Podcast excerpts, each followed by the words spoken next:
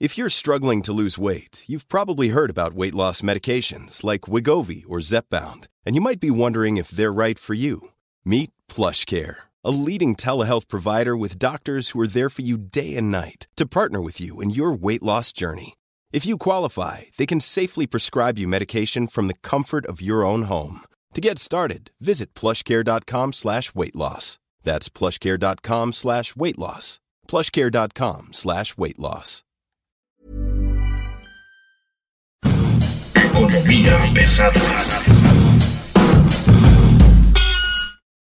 No hay eh, desabasto de medicamentos. De todas maneras, la Secretaría de la Función Pública va a hacer la investigación.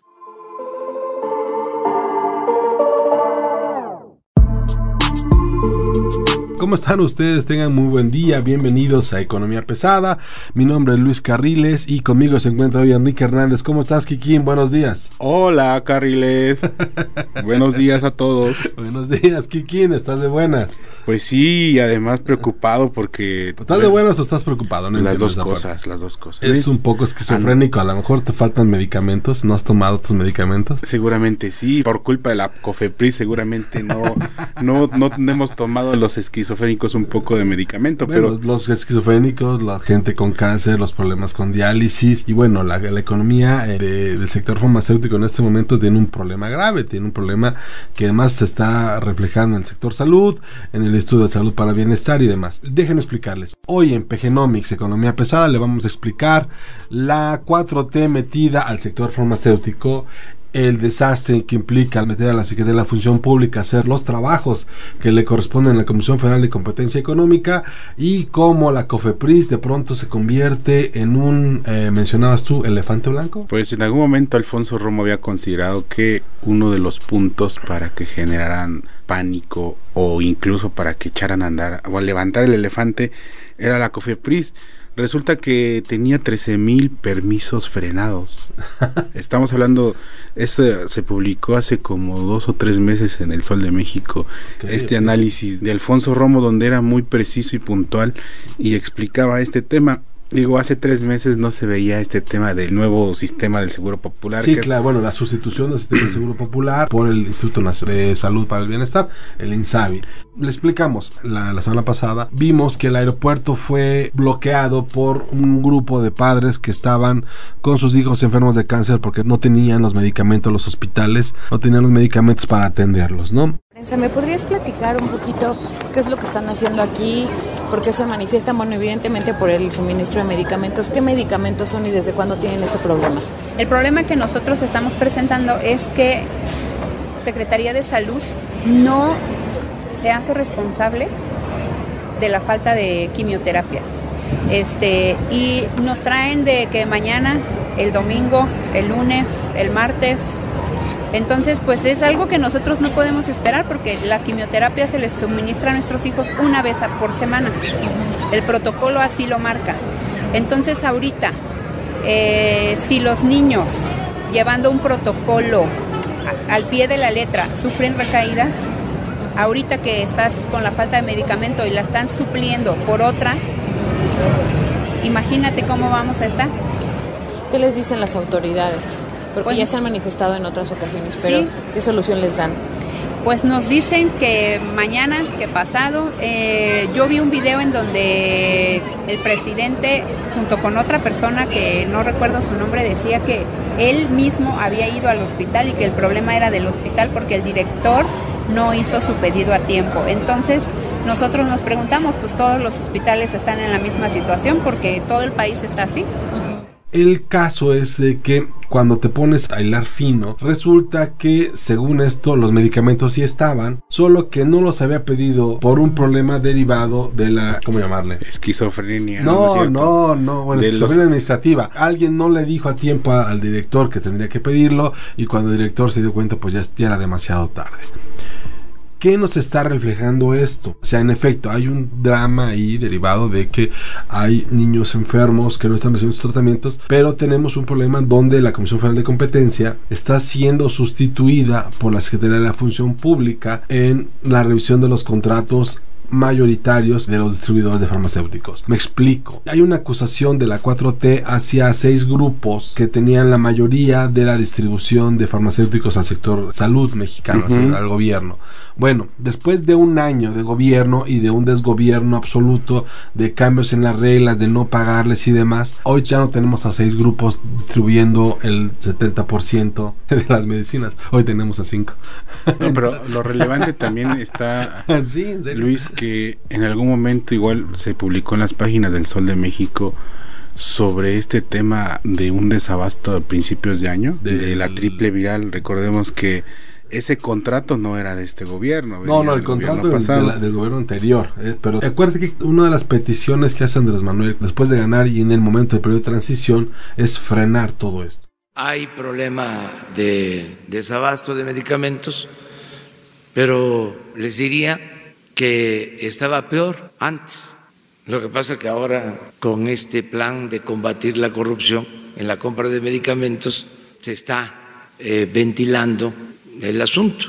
No, y además recuerdo aquella vez que sale a la luz pública por estos días del año pasado que pues hacían falta el medicamento este de la tripe viral para al menos unos 700 mil menores de edad y todo. Y resulta que este distribuidor o proveedor era el pues un cercano a Peña Nieto, ¿no? Este, el rey de las vacunas. Si, vamos a eso, todos son cercanos a Peña Nieto porque todos eran empresarios que se juntaron con Peña Nieto a lo largo de seis años de gobierno. Es el presidente. Si el presidente en este momento le dijeras quién es el más cercano al presidente Andrés Manuel, pues quién podría ser. Lomelí, ¿no? Que Por ejemplo y, recordemos que también hay una pugna en Jalisco, ¿no? Por todo este tema de farmacéuticos, PISA, el mismo gobernador de Jalisco, la familia es propietaria de una pero son, vamos, estamos hablando, no, no son empresas que hayan nacido en el sexenio de Peña Nieto, ah, son empresas que tienen 40 años caminando o más, ¿no? Y que han crecido conforme ha crecido el mercado. Eso, señores, es economía de mercado. En Genomics lo que le queremos explicar es que Función Pública, por ejemplo,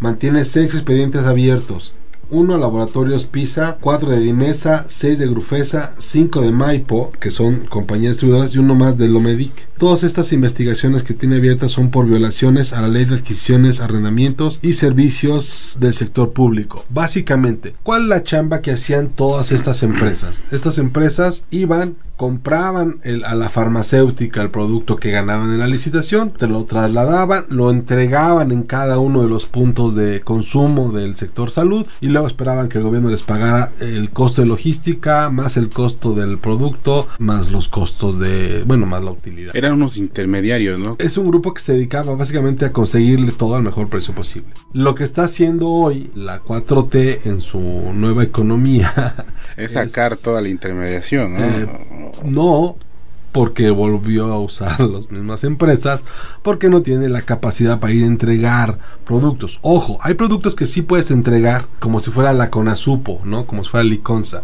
¿no? Las aspirinas, todo eso sí, pero, pero hay productos que no, que necesitas un proceso de cuidado mucho más intenso, como por ejemplo los que necesitan que estar refrigerados, como las vacunas, por ejemplo. La vacuna del dengue, ¿no? ¿no? Por ejemplo, todo ese tipo de cosas que necesitan estar bajo un cuidado más extremo, con estándares mucho más altos, pues esa es la chamba que ellos hacen, ¿no? No es que realmente haya ahí, digo, sin duda. Pero también llama mucho la atención, Carriles, que ayer la Secretaría de la Función Pública habla de 60 empresas vinculadas al sector salud como sancionadas y explica que hay cuatro de esas sancionadas e inhabilitadas.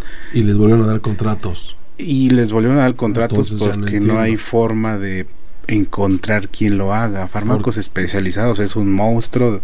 De hecho, todas estas empresas... todo empieza porque fármacos especializados se convierte en un monstruo que llega a todos lados con genéricos. Y, esto fue gracias a la caída y el colapso de Grupo Saba que se da a principios del sexenio pasado.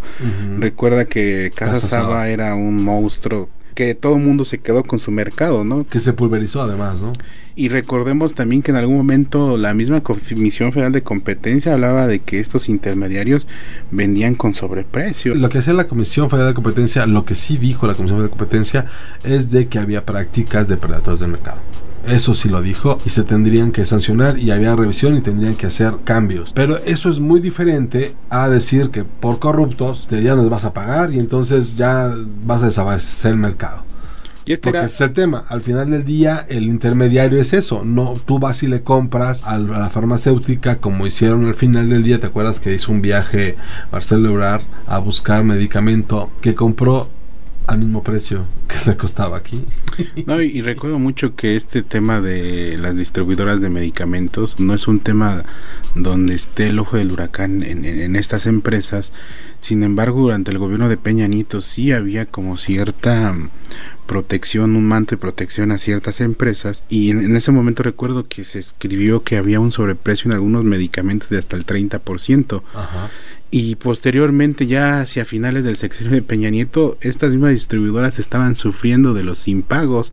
Recordemos que hay incluso demandas de distribuidoras en contra de Javier Duarte, en contra de Andrés Granier, de César Duarte. En algún momento hasta el mismo ISTE tenía un impago del así multimillonario. El mismo gobierno del Estado de México que encabezaba el Uribe Ávila se había ido con toda la lana, o sea, había habido... Una, de hecho, en el sexenio pasado, una reestructuración de pago a proveedores del sector salud del IMSS y en ese entonces fueron más o menos 10 mil millones de pesos. Esa reestructura se hizo y se trabajó a lo largo de la mitad del sexenio antes de que se fuera el director del IMSS a Pemex. Él hizo esa reestructura que luego hizo en Pemex también para terminar entregando buenas cuentas, digo, al final del sexenio, ¿no? En términos de, de pago proveeduría. Hoy lo que tenemos aquí es que no tenemos, o sea, hay una deuda con los proveedores no hay medicamentos, tenemos una crisis sistémica en el sector salud y ya estamos viendo medidas desesperadas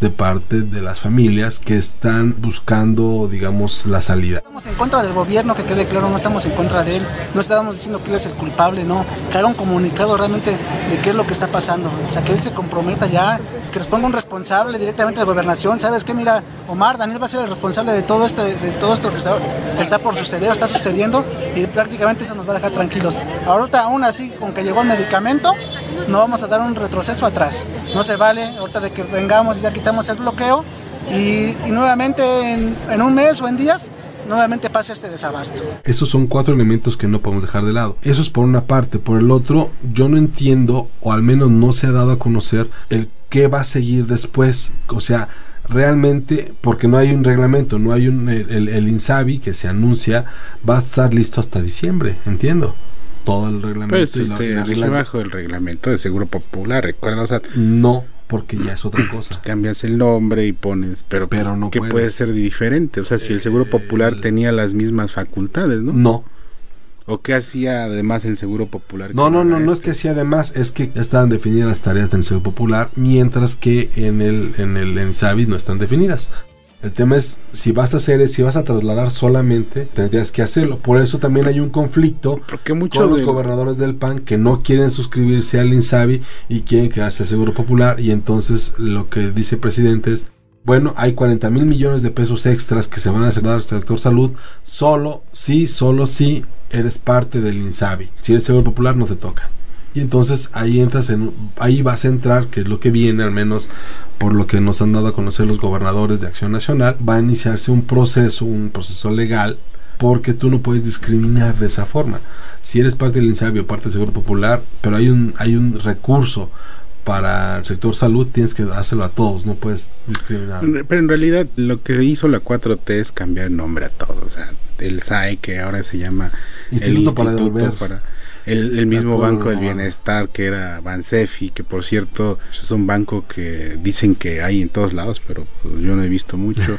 la misma Secretaría del Bienestar, ¿no? O sea, también la fusión esta de Liconza y Liconza con Segalmex, o sea, en realidad cambian marcas, pero el resto sigue operando quizá de la misma forma, ¿no? En muchos casos el tema tiene que ver con, con, con burocracia, pero tiene que ver también con funciones. El en efecto, muchas cosas solamente son un cambio de nombre, pero a la hora que les cambias también la razón o el objeto de la organización, pues cambia mucho, ¿no? Como operas, necesitas nuevas reglas de operación. Es burocracia, sí, pero la diferencia entre derecho público y derecho privado es esa. El derecho público te dice qué tienes que hacer y cómo lo tienes que hacer, no hasta dónde puedes torcerlo o hasta dónde puedes llegar como si fueras privado. En el caso del sector público ellos tienen que entender o tienen que acatar las órdenes y es la bronca que hay ahorita. cuando tú pones a la Secretaría de la Función Pública a hacer investigaciones de mercado, que es como lo que, es lo que está funciona, que es lo que está haciendo en el sector salud, pues estás eh, invadiendo un área que le corresponde a la Federal de Competencia. Que no ha dicho nada, o sea. No, como no, hay una, hay una controversia constitucional porque está ¿Pero peleando de su salario. Eh, ah, bueno, su salario, ¿no? Eh, bueno, pero está peleando. Está más preocupado por el salario que por realmente regular un mercado donde tendría Porque que meter el diente, ¿no?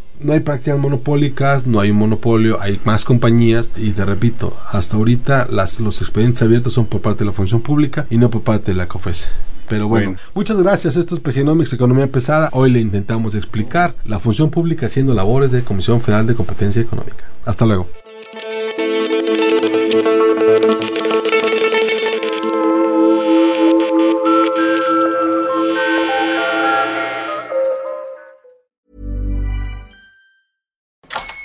Hola, buenos días, mi pana. Buenos días, bienvenido a Sherwin Williams. ¡Ey! ¿Qué onda, compadre? ¿Qué onda? Ya tengo lista la pintura que ordenaste en el ProPlus app. Con más de 6.000 representantes en nuestras tiendas listos para atenderte en tu idioma y beneficios para contratistas que encontrarás en aliadopro.com. En Sherwin Williams somos el aliado del PRO.